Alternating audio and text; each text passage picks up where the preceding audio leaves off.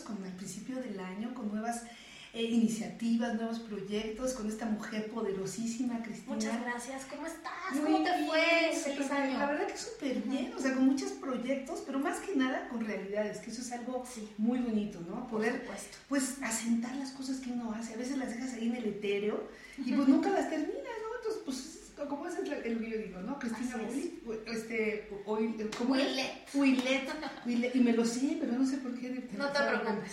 Y Ya la sé. verdad que pues conducimos este programa con mucho gusto y tenemos Así un es. invitadazo, de veras, Sí. de veras, desde primer orden, el doctor Salvador Montano, ¿Cómo que estás? es Hola, Cris. Hola, ¿qué tal? ¿Cómo estás? Sandra.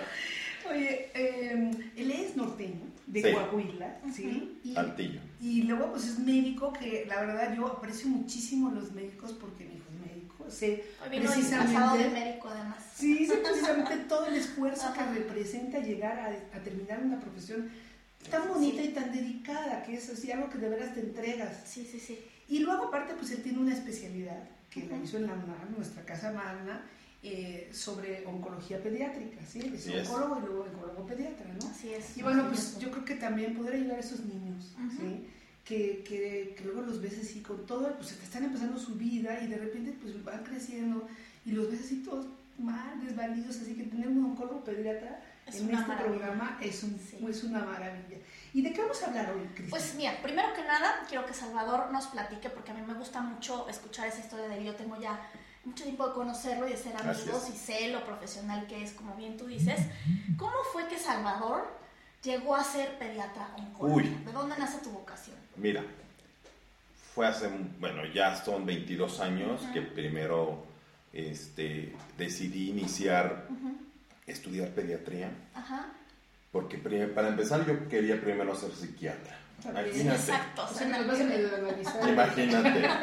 no, no te Pero tuve un contratiempo ahí con un maestro de la Universidad de la Autónoma de Nuevo León, Ajá. donde me dijo, ¿de verdad quieres ser psiquiatra o quieres curar tus enfermedades? Entonces ya te pone a reflexionar y, Claro. y, sí- y sí, realmente Sí. dices, Ajá. no, mejor tomo terapia y después decido que si voy a ser Muy psiquiatra o no, ¿no? hacer una carrera En- para sí, ayudar. claro. Entonces me, me di a la tarea de decidir qué es lo que voy a hacer. Con un servicio social en algún rancho por allá cerca de la frontera de Coahuila, en Piedras Negras, ahí estuvimos haciendo un año de servicio social, Ujú. me di cuenta que la- el gran número de pacientes que yo tenía eran niños. Ujú. Y yo dije, Pues por aquí ¿Por qué puede no? ser. ¿no? ¿Por qué no? Y aparte, odio que a un niño le duela algo. Sí, O sea, es algo súper importantísimo para mí que no me gusta. No me gusta ver que a un niño le duela algo. Ujú. Que puede, no, que le pongan límites y llore, bueno, pues que toca, es forma, forma parte de la vida, pero que le duela algo, no. Y de ahí fue que empecé a estudiar y quise empezar a estudiar pediatría. Excelente. Y me vine a la Ciudad de México a estudiar pediatría. Soy egresado del Hospital Infantil Privado, ujú, avalado por la Universidad Autónoma de- Nacional de México. Y posteriormente nos pasamos a- al Hospital Infantil de México, Federico Ujú. Gómez, ¿sí? que es un- eh, primer hospital en México para niños y ahí estudiamos la oncología pediátrica, también avalada por la Universidad Autónoma Nacional de México. No, y aparte ahí hay unos pediatras. No, bueno. Fregoncitos. ¿A poco conoces al doctor Jaime Nieto? Sí, claro, por Sí, supuesto. Fíjate, Sí, wow. Sí. yo- Por eso que siempre también norteño. También pero él es de Torreón, de Coahuila. Exactamente. Por eso digo que uno siempre tiene que portarse bien porque no sabes quién te conoce a la vuelta de la esquina. Dice, dice una amiga mía que me dice, mira, la vida es un pañuelo Ajá. y hay que ver dónde tirar los mocos. Se oye medio feo, pero es cierto, porque luego de repente andas ahí despotricando tu vida y no. No sabes qué Sí, onda. claro, hay que tomar De límites. repente se te, se te aparece alguien más. Pues sí. Claro. Oye, qué padre que, que, que escogiste la, es. la, la pediatría y luego la oncología. Sí, ¿no? y después por la esta oncología. labor que el médico lo tiene naturalmente, que es aliviar el dolor. Así ¿sí? Y eso es lo que fíjate Y aparte que convivas bien con los niños, porque creo que tiene Sí. que haber una conexión especial que no cualquiera tiene para que, porque bueno, déjame decirte que los pacientes de Salvador lo adoran, o sea, los, los, los niños piden ir con el doctor. Sí. O sea, eso es algo muy poco común que yo le, le súper este, honro y le respeto muchísimo. Y justo por eso elegimos el tema del día de hoy, porque yo sé que dentro de lo que tú estás trabajando para ayudar a los niños, Ujú. en el tema del dolor y otras cosas que ya nos platicarás, el tema del CBD, que ahora es tan polémico. Entonces, me encantaría que tú con la experiencia que tienes, tanto de los pacientes como con los niños a los que los, se los has este, suministrado, pues primero empezar de cero, ¿no? Para alguien que nunca ha escuchado. Sí, yo qué sé, ¿qué es el CBD? ¿Qué es el CBD? O sea, realmente qué es. Y ahorita vamos a, a- a tu experiencia como médico. Bueno, mira, el CBD son las iniciales de una palabra que mucha gente pues a veces no la puede ni pronunciar, ¿no? A mí Entonces, se me traba de repente. de repente. Y el nombre completo es cannabidiol, Ujú. ¿ok? Y se abrevia con, CBD. las, con las, las, las iniciales de C, B de banco, D de dedo, CBD. Y A este... ese grupo, nombre del grupo musical. Sí, claro. Pero no, No, estamos pero no. hablando de la marihuana. Mm, Mira, generalmente eh, el CBD es derivado del cáñamo, ¿ok? Así es. Una planta que existe en muchas variedades, ¿sí? A nivel mundial, ¿sí? Pero sí, la principal planta característica del cáñamo Es la- es es la la- marihuana. Pero puede ser cualquier otra planta. Claro. Todas estas plantas tienen eh, este extracto importantísimo que hoy por hoy ha tomado mucho auge en las novedades para eh, médicas y eh, de tratamientos alternativos que, existen, pero sí realmente este, es del cáñamo, ¿ok? Nosotros, eh, en, en especial la marihuana, que es quien tiene más concentración del cannabidiol, es por eso que se asocia más a la marihuana, pero no lo es, o sea, no es marihuana. Así ¿Por es, qué? Es otra planta parecida. Claro, de ¿por la qué? misma familia. Porque generalmente lo que se hace es que todo el cáñamo tiene dos extractos principales, ¿ok? Uno, que es el tetrahidrocannabidiol, que se abrevia THC, y otro, el cannabidiol, que se abrevia CBD. Claro. Ahora, los dos tienen propiedades terapéuticas. claro, los dos tienen propiedades terapéuticas, pero sí tienen sus indicaciones precisas. Qué bueno que vamos a hablar de este tema, Sí, la verdad, porque ah, pues hay mucho desconocimiento. Así es. Y, y la gente, pues a veces dicen, no, ¿cómo? Claro, la, ¿Existe la gente escucha cannabis Sí. y pasan dos cosas, siempre lo digo. ¡Eh! O se oh. emocionan o, o- o se persinan, ¿no? Sí, sí, sí, sí, sí. Así es. Pero está Exacto. muy bien porque hay que desmitificar las cosas. Sí, o sea, y claro. se- te- nos creamos paradigmas muy fuertes de decir, ah, no, esto es malo, ¿no? Y que venga un médico, Sí. pediatra específicamente, que nos es. hable de los beneficios del CBD. Y de su experiencia en verdad. campo, que eso es muy Pues importante. felicidades, de- Ujú. Cristina, y de veras qué bueno que estamos aquí Claro. con el Por supuesto. Aquí vamos a estar. Entonces, cuéntanos eh, ¿qué, qué ha pasado. Cuéntanos. Bueno, mira, el cannabidiol viene estudiándose desde hace muchos años. ¿sí? Su auge, donde empezaron a, a tener muchísimos eh, estudios sobre, no solamente del cannabidiol, sino de otras plantas y de otros, eh, llamémoslo de alguna manera, drogas, es en los 60s. Ok. En los 60s, cuando todo mundo andaba acá groovy, en los hippies, ¿no? Y la utilización, ajá, la utilización de todas estas plantas alternativas de manera, este, para diversión, para Sí. poder, este, Lúbico, le dicen por ahí. Exactamente. Para fines lúdicos. para fines lúdicos. Entonces empezaron a ver que tenían ciertos efectos y que muchas personas que padecían enfermedades descubrían que se controlaban con ciertas plantas de manera divertida. Y esto no viene de la antigüedad, por ejemplo, digamos, los aztecas, nuestras, nuestras razas indígenas no usaban... Claro, Sí, claro. por supuesto. Sin conocer. Seguramente, Y seguramente tenían muchos resultados, ¿no? Los Sí. chamanes y todo esto que, que seguramente utilizaban esas plantas para curaciones. Sí, estamos hablando de 3.000 años antes de nuestra actualidad, ¿sí? Y donde se están encontrando eh, ya, pues, pruebas donde se estaban utilizando diferentes plantas, y no, no solamente la marihuana, Claro. muchísimas, ¿sí? Y pues no nos vayamos tan lejos, o sea, el, el advenimiento de mu- muchos antibióticos vienen derivados de las plantas. Claro, bueno, la botánica es la base de la medicina, o sea, sabemos perfectamente Claro. que la botánica nosotros, pues eso se usaba en la antigüedad. E inclusive, muchas de las quimioterapias vienen de plantas. Claro, la maravilla actualmente es que la tecnología ha permitido, y sobre todo la Sí. nanotecnología ha permitido que pequeñas dosis puedan ser administradas, bueno, ya no voy a hablar porque es el tema del doctor, pueden ser administradas a pacientes con beneficios terapéuticos y sin los beneficios Así secundarios, sin los, digamos, sin los problemas secundarios, porque luego sí, claro, obviamente si es un, un- una, una planta que te produce cierta sedación o es alegre, alegría o lo que sea, bueno, pues Claro. puede tener esos efectos, pero Claro. aquí vamos a hablar de la parte terapéutica. Sí. Así es. Mira, generalmente, efectivamente, tienes toda la razón. Eh, la marihuana tiene ese efecto, específicamente hablando de marihuana, tiene todos Ah, eso esos que va a efectos. contar es interesantísimo, ¿eh? Yo no la, lo sabía. la marihuana, sí, en el, en el momento en que la fumas, ¿ok? Hay muchas maneras de poderla utilizar. La más común, Es sí, fumar. es fumándola. Así es. En un churro, exactamente. Pero en el churro este, tienes varios efectos, ¿ok? ¿Por qué? Porque tienen los dos extractos que no están, no están divididos, sino el, te- el tetrahidrocannabidiol y el cannabidiol Juntos. juntos ajá, y hacen combustión y obvias tienes que darle el famoso toque, ¿no? El- Claro. Uf. ¿no? Sí, lo tienes que meter a los pulmones. Claro. Ajá. Y entonces viene el efecto que comúnmente y vulgarmente, pues, andas marihuano. Sí. Claro. ¿no? Andas volando, andas viajando, andas en a gusto, Sí. Pero este efecto del andar a gusto, andar viajando, te lo da el THC, Claro. el tetrahidrocannabidiol, O sea, al fumársela. el fumarla.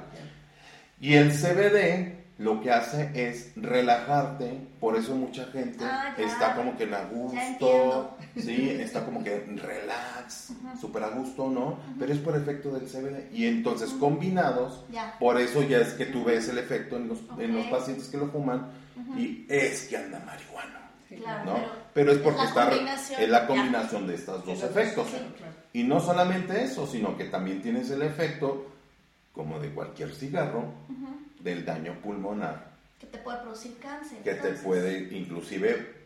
Mira, la susceptibilidad al cáncer pues puedes, lo, Claro. lo tiene cualquier persona. Sí. Pero si empiezas a agregar factores que desencadenen esos, esos eh, datos que ya tú traes. ¿sí? Con factores externos como el fumar, independientemente de lo que fumes, Sí. ¿sí? Pues hay combustión, y al haber combustión va a haber alquitrán. Claro. Y entonces empiezas a tener ese Es alquitrán. lo del cigarro. Yo digo, es. por eso el cigarro es tan rico.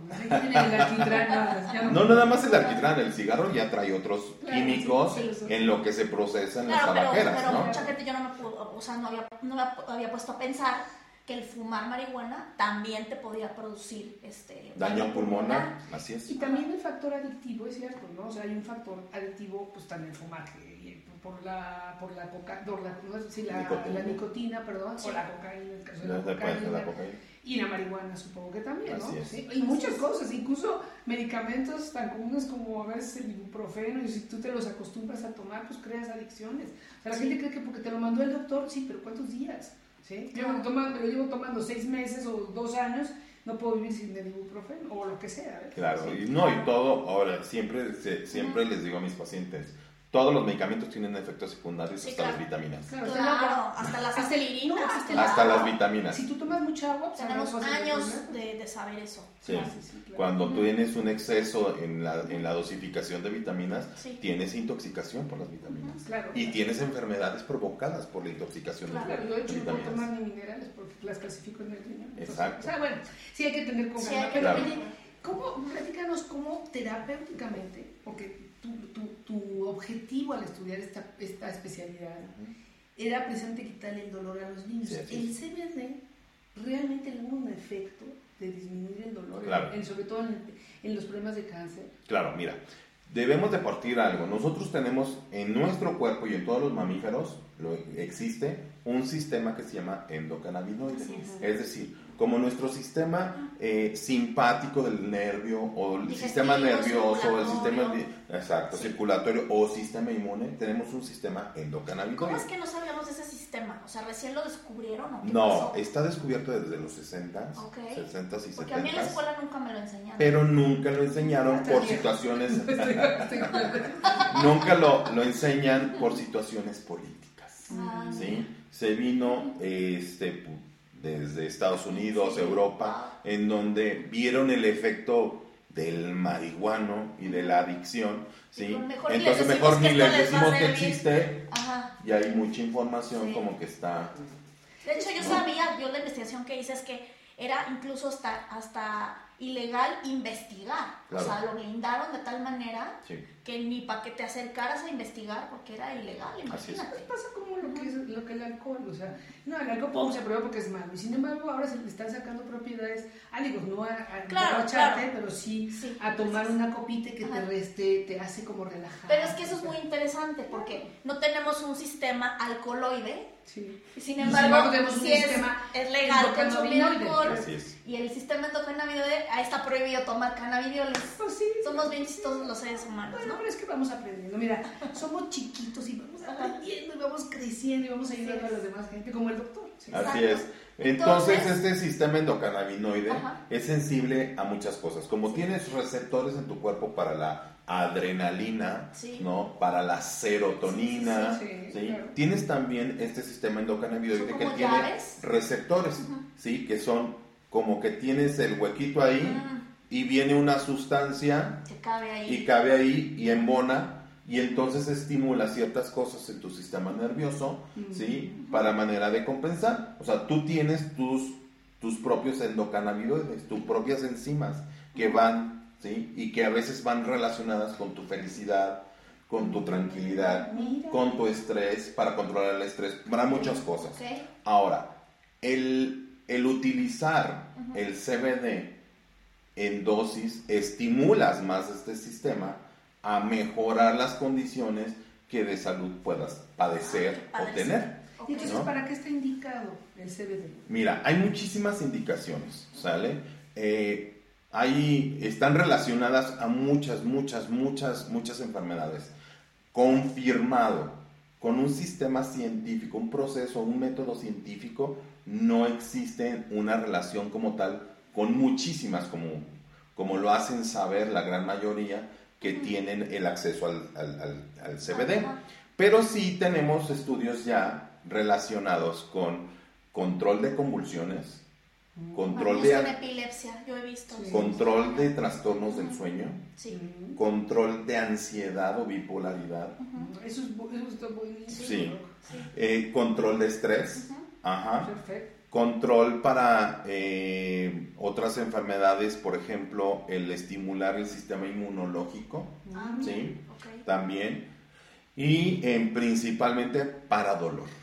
Dolor en todas sus áreas. en todas, tanto un dolor agudo como un dolor crónico. Por ejemplo, una migraña, doctor. Una Sí, migraña sí Hoy te, le- te justamente ayuda. mi madrina, que seguramente va a, estar, va a ver esta entrevista cuando se la mande, Ay, me pues decía un saludito. Sí, un saludo, ¿cómo estás, madrina? Feliz año.